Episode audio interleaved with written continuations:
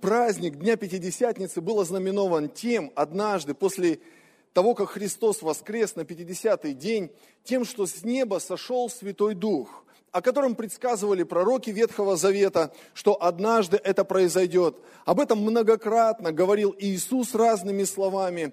И Он убеждал своих учеников уже после воскресения, пожалуйста, никуда не уходите, оставайтесь здесь и ждите. Ждите. Десять дней они провели в ожидании. Я не знаю, как они ждали, потому что у них не было срока, который они понимали, сколько им нужно ждать. Как у нас в России есть поговорка, хуже всего что делать? ждать и догонять. И вот они ждут и не знают, чего ждут. И когда все это закончится, но потом во мгновение ока просто с неба обрушился Дух Святой на каждого из них. И они точно знали, это не случайность, они в этом не виновны, они ни о чем не сговаривались, они просто пережили на себе силу Святого Духа, который воскресил Христа из мертвых, и они были захвачены этой силой. Это было потрясающе. Они вышли на улицу, они не могли сдерживать этот огонь, который был на них. Они проповедовали об этом всем. Но там было удивительное что-то прежде. Написано, что 120 человек, не знаю, там уже женщинами считали или все еще мужиков по старинке, но, в общем, минимум 120 их было. Написано, они единодушно пребывали вместе. Кто ходит на домашнюю группу? У вас единодушная домашняя группа? А то, вот у них точно – я знаю, что по-разному бывает. Бывает, штормит, кто-нибудь как вопрос задаст, и все, и ты через полчаса чувствуешь вообще, о чем мы говорим. Потому что жаркие бывают дебаты, но эти 120 человек, это примерно половина нашего зала, чуть меньше может быть, вот э, в единодушии пребывали неделю. Я думаю, всегда, когда есть такое единодушие в Божьем народе, связанное с поиском Бога и ожиданием Его, приходит Святой Дух – он излился не случайно на именно этих людей, именно в то время и именно на то состояние, в котором они находились. Моя проповедь сегодняшняя называется «Божья мечта». Вы когда-нибудь слышали, что Бог вообще о вас мечтал или мечтает? Ты скажешь, ну, пастор, обижаешь? Посмотри на меня. Ну, конечно, он обо мне мечтал. Вам не смешно? Наверное, кто-то не уверен из присутствующих, что Бог о нем мечтал. Я хочу прочитать текст из второго послания Коринфянам, 6 главы 16 стих, вторую часть. Там написано, «Ибо вы храм Бога живого, как сказал Бог, вселюсь в них, и буду ходить в них, и буду их Богом, и они будут моим народом». Я хочу вернуться к Божьим мечтам. Вы знаете, что мечты Божьи, они реальны. Вот у нас с вами часто бывают мечты, ну, такие. Мне бы, конечно, хотелось, чтобы так произошло, но, по-моему, это нереально. Но у Бога они реальны, хотя они кажутся нереальными. Ну, для нас, для человеческого взгляда-то уж точно. Но у Бога его мечты реальны, потому что Он все делает так, чтобы они осуществились. И поэтому, когда он думает о тебе, то он сделал все, чтобы его мечта в твоей жизни осуществилась. Это знаете, как бывает в квартире, кран бежит, и твоя единственная мечта, чтобы он перестал бежать. Потому что мебель портится, постоянно вытираешь, так головная боль, это капает, там непонятно что, у кого-то льется. Я как-то в один дом пришел, а там уже, видно, капало ну, несколько лет, и там такие веревочки намотаны, значит, на краны по обоим, чтобы стекало все в ванну. Ну, такая схема целая. Я думаю, батюшки, неужели так трудно это починить? Ну, у них не было мечты, видно, в этом доме. Так вот, когда ты покупаешь в магазине все, что нужно, чтобы починить этот кран, берешь инструменты, и ты через пять минут обладатель своей мечты, ты радостный, у тебя все, беда закончилась. Знаете, так бывает и с мечтой Божьей. Она очень похожа на то, как починить кран, кроме одного. Бог не может взять тебя в определенные щипцы, зажать, чтобы ты не пищал, и скрутить тебя в ту сторону, в которую Он хочет, чтобы ты был счастлив. Он со своей стороны сделал абсолютно все, чтобы это произошло. Он не оставил что-то недоделанным. И Он предложил тебе жизнь в Иисусе Христе, подарив тебе присутствие Духа прямо в сердце, чтобы, проживая дни вместе с Ним, ты мог к этому счастью однажды прийти. Вы знаете, что Адам утратил счастье, которое было сотворено Богом и даровано ему, потому что он согрешил и был лишен того, что Бог предназначил ему. А Иисус был назван вторым Адамом, который пришел на эту землю и показал людям ту человечность, которую сотворил изначально Бог – он был не похож на всех людей, не потому, что он был сделан из другого теста, а потому, что он ни как один человек никогда не согрешил. То есть все люди согрешили, а он не согрешил. Поэтому грех не имел над ним власти, поэтому проклятие не имело над ним власти, поэтому в его мыслях никогда не было депрессии, у него никогда не было проблемы с искаженным восприятием чьей-то нужды или чьей-то радости, или просто этого мира. Он был абсолютно безгрешен, чист, и именно таков, каким Бог создал человека. Когда мы читаем Евангелие, мы часто обнаруживаем, что там написано, что Он называет себя Сыном Человеческим. Он показал человека на земле, которого создал Бог по образу и подобию своему. И мы с тобой сильно отличаемся от этого образа. Мы отличаемся, потому что много греха пришло в нашу жизнь а в его жизни его не было. И вот он стоит перед смертью, глядя в глаза Пилату, и Пилат говорит о нем следующие слова. «Се человек». Он не видел такого. Чтобы человек, которого можно сейчас отпустить и избавить от смерти, не припирается, не просит, не умоляет, не обвиняет кого-то другого, а просто стоит и указывает Пилату на его место в этом большом мировом создании Божьем. И говорит, если бы не Бог, ты не имел бы ничего сегодня. Смотрит, улыбается, любит, приглашает к Богу. Вы знаете, это человек с большой буквы, Иисус. Он сегодня хочет, чтобы ты стал похожим на Него, но ты не можешь, потому что даже стремясь к чему-то доброму, ты часто обнаруживаешь себя, что ну, прилежит тебе зло. Апостол Павел говорит, не, ну я доброго, которого хочу, ну не делаю очень хочу, но не делаю, знаю, как надо, но не получается. И потом он воздыхает, доходит до того, что говорит, кто избавит меня от этого тела смерти? Ну ладно б я не знал, ну ладно б мне не сказали, я не могу. Иисус, живя в человеческом теле, сказал ученикам следующие слова.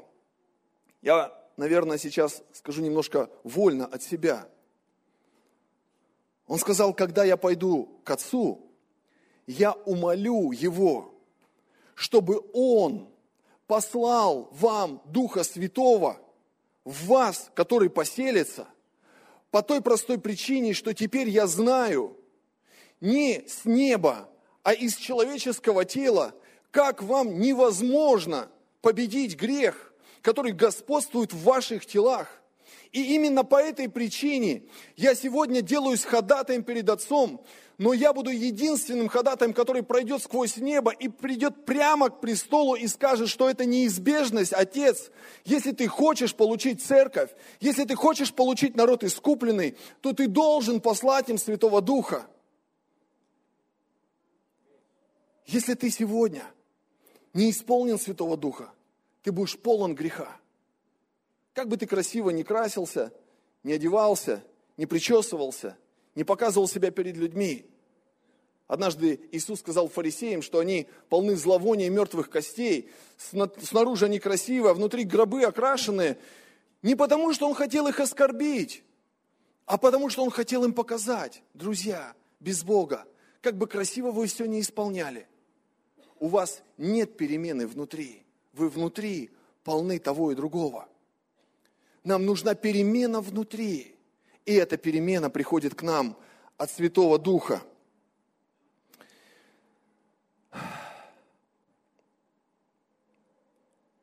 Как вы думаете, Иисус на земле прожил идеальную жизнь? Каверзный вопрос, я знаю. А вы как думаете, что такое идеальная жизнь? Что такое идеальная жизнь. Вот вы пришли к Богу всемогущему, который способен изменить все который может изменить тебя, изменить меня, особенно твою жену может изменить, которая свербит тебя, только глаза открыла, уже говорит тебе, что тебе надо делать. И он ее может изменить. Он всемогущий. И мужа может изменить, который ничего не хочет делать. Пришел, и я устал у него. На все одна эта болезнь. То болезнь Бог исцеляет тоже. Друзья мои, когда вы думаете об идеальной жизни, дарованной Богом, что в вашей голове проносится? Ну, давайте пофантазируем чуть-чуть. Чего такой серьезный праздник все-таки?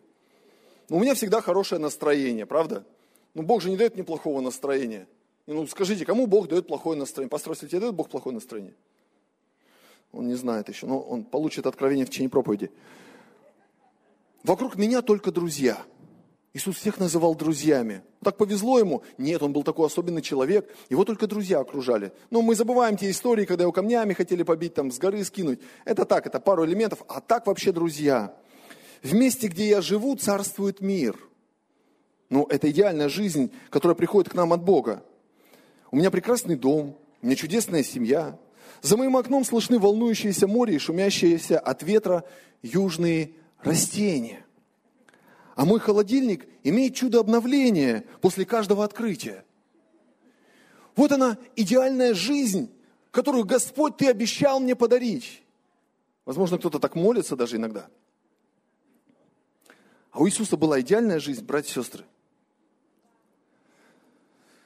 Если мы называем ее идеальной, то давайте вернемся к ней. До того, как Иисус пришел в этот мир, до того, как были созданы люди – апостол Иоанн говорит следующие слова. Что было с Иисусом? Откровение 13.8. «И поклонятся ему все живущие на земле, которых имена не записаны в книге жизни у Агнца, закланного от создания мира». То есть еще до того, как мир был создан в том виде, в котором он должен быть создан, есть еще только идея у Бога, он вынашивает ее, чтобы завтра, послезавтра родить Иисус уже был заклан. Скажите, ну как это возможно? Мы знаем, он пришел 2000 лет назад на землю. Нет, это произошло физически. Но вера, она сначала не видит, потому что если она видит, то это не вера, да? Но она принимает решение, что будет так. И потом лишь нужно прожить какое-то время, и оно так становится. А апостол Павел во втором послании к Тимофею в первой главе говорит следующие слова с 9 стиха.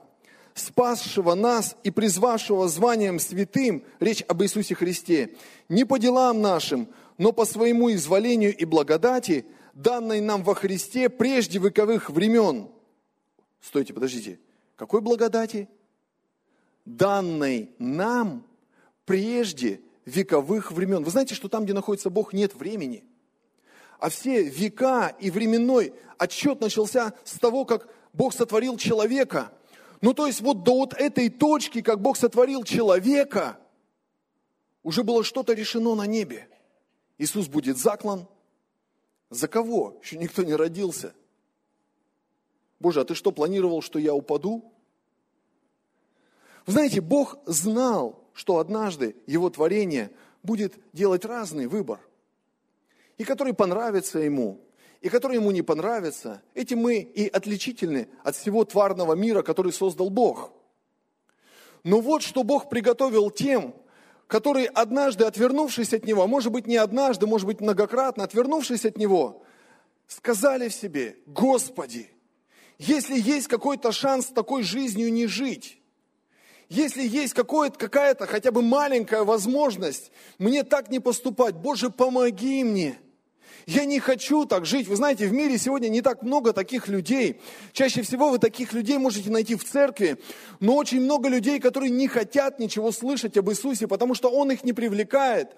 Вы знаете, это на самом деле большая трагедия, когда Бог со своей стороны приготовил все, чтобы мы с тобой могли быть тем человеком, который были изначально в сердце Бога. Но мы не принимаем, или кто-то не принимает это. И вот мы говорим о том, что мечта Божья начала исполняться для тебя и для меня еще до того, как мы были сотворены – Бог знал, что ты не сможешь устоять, ты согрешишь. Но нет возможности по-другому избавиться от греха, как через смерть Сына Божьего, святого и непорочного. Поэтому Бог запланировал, что однажды это произойдет. И также Бог запланировал, но осуществилось это в день Пятидесятницы, что Дух Святой сойдет на всякого жаждущего, на всякого искренне верующего. Иисус сказал, если любите меня, соблюдите мои заповеди, и я умолю Отца, и Он пошлет вам утешителя. Начинается все с того, что ты хочешь жить с Иисусом Христом, соблюдать Его заповеди. Возможно, тебе трудно, но Он, глядя на тебя, пошлет тебе Духом Святого. Духом Святым крестит Иисус. Ты не можешь просто сам себя крестить, или пастор какой-то тебя крестил. Мы можем крестить в воде, в оставление грехов, но Духом Святым мы не можем крестить. Это делает сам Бог, видя твое сердце, видя твою жажду, видя твою бескомпромиссность по отношению к греху. Второе послание Коринфянам мы читали с вами шестую главу, и вот там в 17 стихе удивительные вещи написаны. Там написано, что Бог хочет, чтобы мы отделились с тобой от всего нечистого – и потому выйдите из среды их и отделитесь, говорит Господь, и не прикасайтесь к нечистому, и я приму вас, и буду вам отцом, и вы будете моими сынами и черями, говорит Господь Содержитель. Я потихоньку начинаю говорить о том уже, что Бог призывает нас делать, чтобы нам быть исполненными Духа Святого. Но есть еще одна деталь, я потом вернусь э, значит, к тому, что сейчас говорил – которую я хотел бы тоже заакцентировать ваше внимание. Когда Бог, поселил, когда Бог запланировал поселиться внутри людей, Он понимал, Он понимал, что люди могут не принять Его. Он понимал, что кто-то даже не захочет Его принимать. Он понимал, что, возможно, тех, которые Его примут, будет намного меньше, чем тех, которые не захотят Его принимать. Знаете, нам иногда очень сложно, как людям, бывает, от того, что мы хотим сделать самое лучшее, а нас не принимают. Нас за это лучше еще гонят, оскорбляют. Так часто бывает, когда мамы взрослым детям хотят застелить постельку или что-то подобное, а взрослые дети, которым уже за 25, говорят о том, что, слушай, мам, ты давай это – ну и культурно там ставят все на место. Она просто хотела как лучше сделать. В ее сердце есть лучшее к детям. Она до чего-то дожила. Иисус знал, и Дух Святой, и Отец, они знали, что будет огромное количество людей, которые не воспримут жертву Христа, Духа Святого. Но при этом, при всем, именно те, которые откликнутся на призыв, это будут особенные люди – Внимание, это очень важно. Это будут особенные люди. В Евангелии от Иоанна в 14 главе Иисус говорит со своими учениками очень открыто. И он, начиная эту речь с 15 стиха, он говорит, если любите меня, соблюдите мои заповеди, и я умолю Отца и даст вам другого утешителя, да прибудет с вами вовек Духа истины, которого мир не может принять. О, серьезно? Серьезно. А почему мир не может его принять? Он говорит дальше, смотрите, потому что не видит его и не знает его. А вы знаете его, ибо он с вами пребывает и в вас будет. Иисус как бы раз, разделяет человечество на две категории людей. Мы многократно читаем в Евангелии, как к Иисусу приходили люди, в том числе его родные братья, и говорили подобные слова. «Учитель, такие дела нельзя творить здесь, где ты творишь. Ты должен открыто пойти и явить себя миру».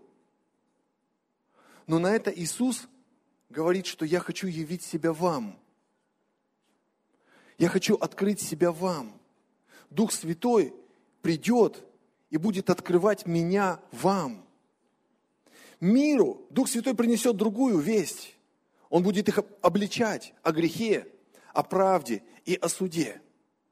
А вам Он придет как утешитель, который встанет рядом с вами, который будет понимать ваши немощи, но в ваших немощах будет вести вас к Богу, направлять вас к Богу. Он будет помогать тебе побеждать грех. Ты не в состоянии это сделать. Но с Духом Святым ты можешь оставить любой грех, победить любой грех. Он будет с тобой, Он будет тебе напоминать слова Иисуса и раскрывать их.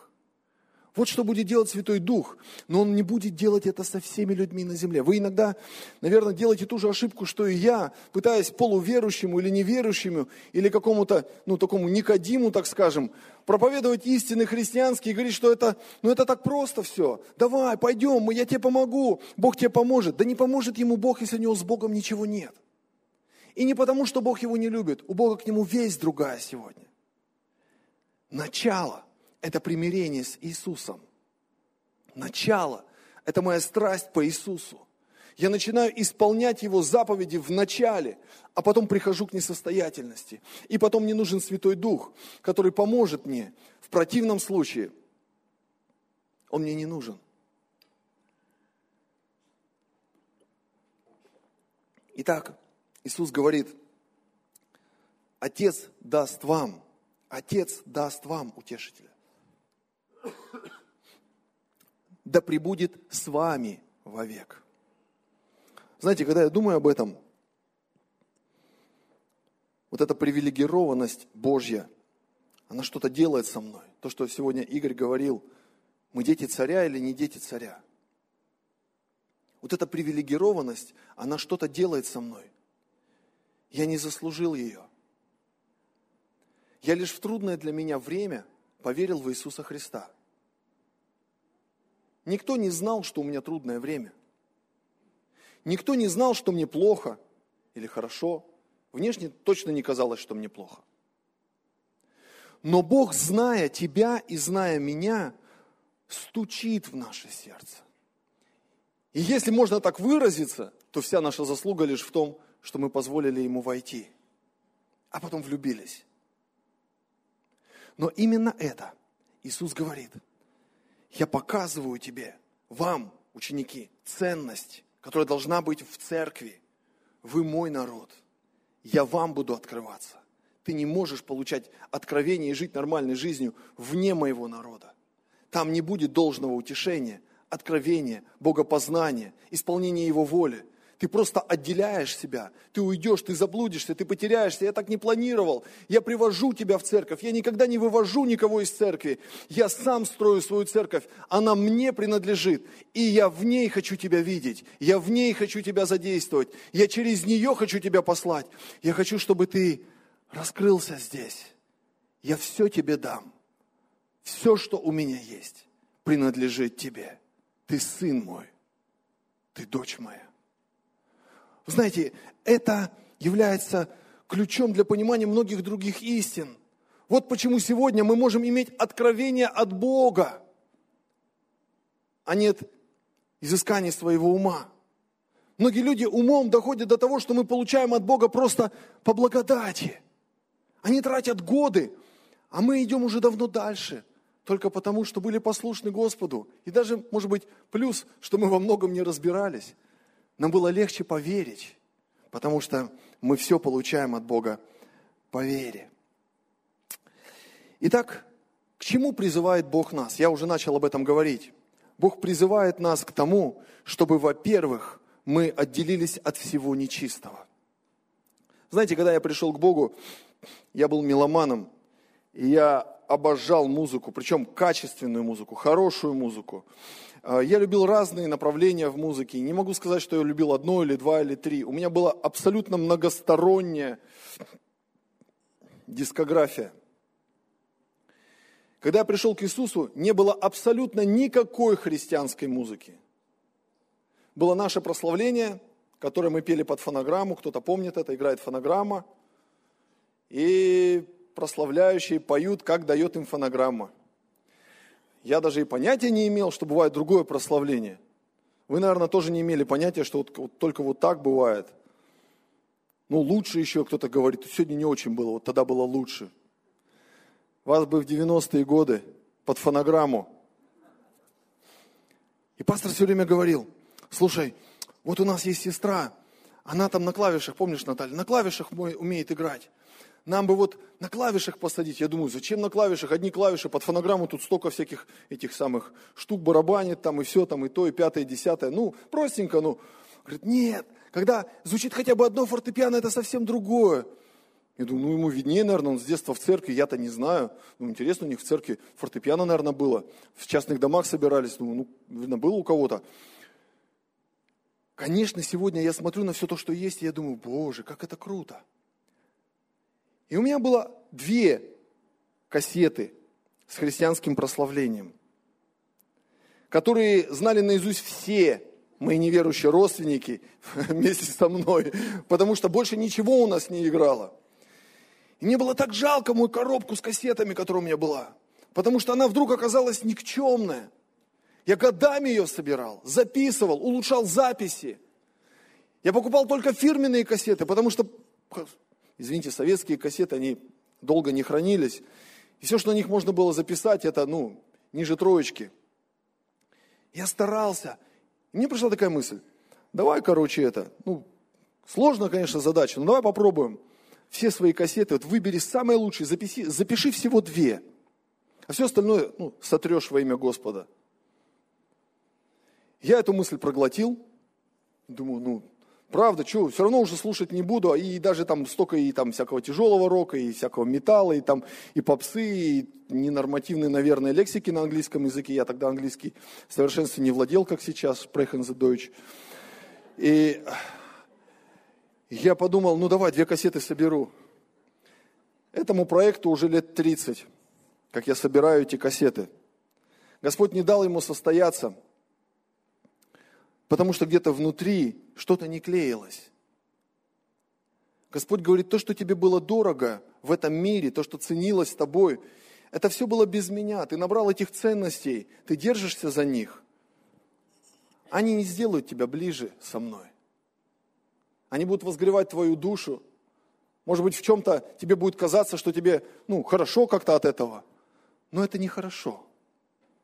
Я могу приводить пример за примерами, как Бог побуждал меня очищаться, и я очищался.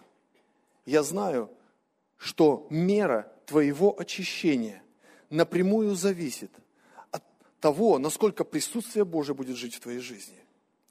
И эта мера твоего очищения напрямую зависит от тех решений, которые ты сам будешь принимать для того, чтобы быть чистым, получистым или нечистым эти решения не примет за тебя Святой Дух. Он лишь будет указывать тебе на то, что ты не видел раньше, и помогать тебе поворачивать от того, что тебе нравилось, то, что ты сотворил и любил без Бога.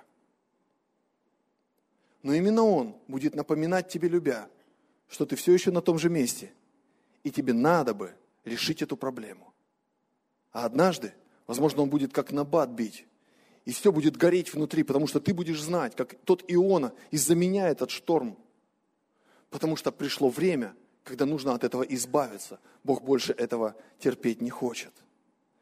Скажешь, ну какой? Не сильно-то и хотелось. Да? Знаешь, где ты окажешься с такими мыслями завтра, если кому-то она приходит? Ты будешь вне церкви. Ты будешь один, разбит, и не будет исцеления. И не потому, что Бог против тебя, а потому что ты не хочешь пойти навстречу к Нему, твоему возлюбленному, источнику жизни, который подарил тебе вечную жизнь и открыл, как апостол Павел говорит, дорогу в бессмертие. Вторая вещь, которую я хочу сказать, нам необходимо жить и возрастать в общении с Духом Святым. И интересно, что пятая глава, значит, Послание к Ефесянам говорит нам о том, чтобы мы исполнялись Духом. Кто-то помнит, да, не упивались вином, но исполнялись Духом. А дальше начинается какое-то продолжение непонятное. То есть, ну, ты ожидаешь инструкцию, да, ну, пункты там, что надо делать, как Духом исполняться, как вино отодвинуть. В общем, ну, вот какая-то схема должна быть. А схема простая. Быть в церкви, иметь общение друг с другом. Потом проводится параллель между Христом и церковью, а потом между мужем и женой. И думаешь, ну как-то Павел это, мысли путались, видно, кто-то сбил, начал писать послание дальше о другой теме. Нет, никто не сбивал. Вы видели когда-нибудь семью, о которой у нас есть такая присказка, как два одиночества под одной крышей. Может быть, кто-то живет так. Когда муж приходит с работы и говорит, я сегодня починил машину, она работает, я заплатил за квартиру, потом он поел, что тут жена приготовила, и живет своей жизнью. Кто-то в телевизоре, кто-то в телефоне, кто-то где-то еще. Жена знает, что и все, что ей нужно, это встретить мужа, приготовить еду, постирать и в лучшем случае уболтать его в субботу, поехать с ребенком или с детьми в парк погулять. А так, по сути, у них жизнь проходит порознь. Они не любят друг друга. Они справляются друг без друга. Им нормально. Но это ненормально. И им ненормально. Им хочется выглядеть нормально. Они могут приехать вместе в гости и для других людей выглядеть семьей такой благополучной. Но они не благополучная семья. У них на душе все плохо. Эта семья близка к полному банкротству и развалу. Иногда люди спрашивают меня, пастор, а зачем мне надо исполняться Духом? Меня что, как-то не дошло, что ли, до меня, когда я крещение получил? Дух Святой как-то не весь ко мне переехал, только часть какая-то, там один чемодан забросил ко мне и все. Или, или что мне теперь надо? Ну зачем мне это? Каждый день какие-то там наполнения, исполнения. Кто придумал вообще это все? Слушайте, я на следующий год буду 30 лет женатый. Я поражаюсь, через день до каждый день, что я вообще свою жену не знаю. Ну так Бог сотворил. Я не знаю, может, кто поменьше женат, вам попонятнее уже про моя проблема. Вот, или кто побольше, не знаю. Мне так сложно бывает. Я вдруг обнаруживаю ее такой удивительной, что меня аж дух захватывает. И Мазуровы засмеялись. Да, я понимаю, понимаю, да, братья и сестры мои. Вы знаете, что познать Бога невозможно. Если ваши отношения с Духом Святым не развиваются, вы превращаетесь в мертвый сосуд. Там нет жизни. И его присутствие там, вот этого мужа на диване с газетой, который починил машину и принес домой продукты, говорит о полном его отсутствии. Он не участвует ни в чем. Дух Святой хочет участвовать во всем. Он не делает больше ничего, кроме того, что он себе нарисовал пункты, которые он должен покрыть. Я покрыл, пастор, все пункты. Я утром молился. Мне сказали, надо вот с детьми стих выучить. Ну, я выучил. А что надо-то? Деньги приношу, стараюсь вовремя. Знаете, вот иногда у некоторых людей с Богом такая же жизнь. Она бедная, она несчастная. В ней нет надежды, в ней нет будущего. Еще одна причина. Я хочу сказать, вот она в чем. А, не причина, а что Бог призывает нас делать. Он призывает нас жить в откровении. Я сегодня читал вам стих, где апостол Павел, послание Тимофею, говорит, что Бог по своему изволению и благодати, данной нам во Христе Иисусе, прежде вековых времен – открывшейся же ныне явлением Спасителя нашего Господа Иисуса Христа.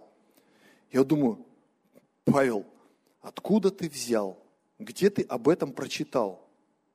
Ну откуда ты взял? Что благодать нам открылась в явлении Иисуса Христа, это мы поняли, уже видя на Иисуса Христа.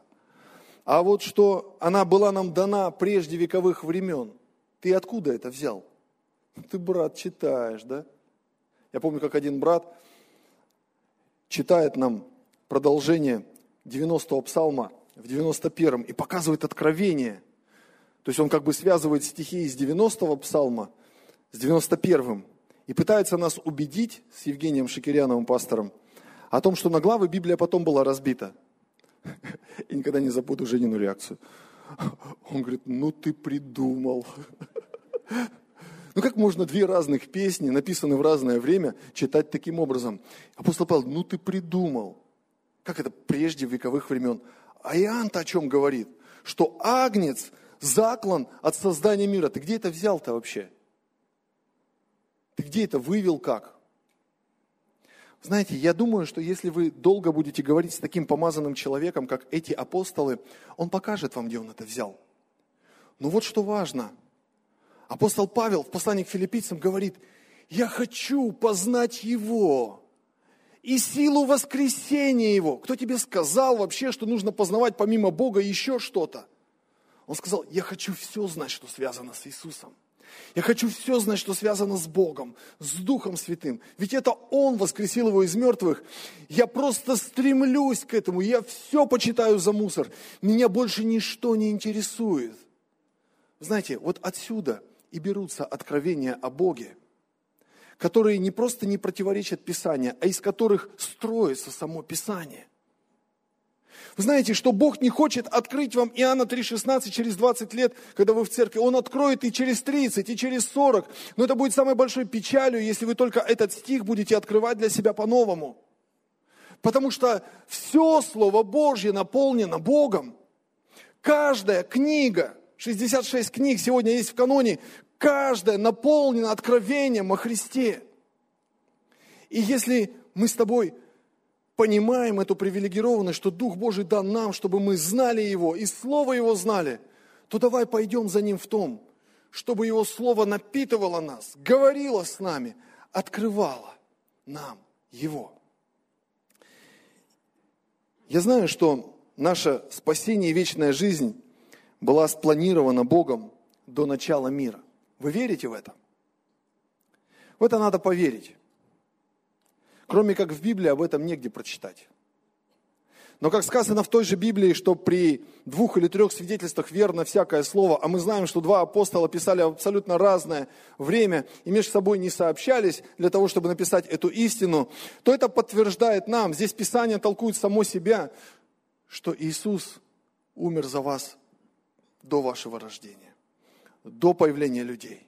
Он, это в сердце его, хочет спасти грешника. Он хочет наполнить нас Духом Святым. Он хочет изменить нас изнутри. Он хочет помочь тебе стать другим человеком. В его сердце есть большая мечта. Он знает, что ты будешь счастлив только на пути следования за Иисусом.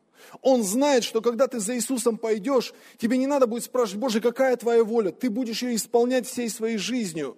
Она просто будет естественным течением твоей жизни. Ты будешь постоянно ее исполнять.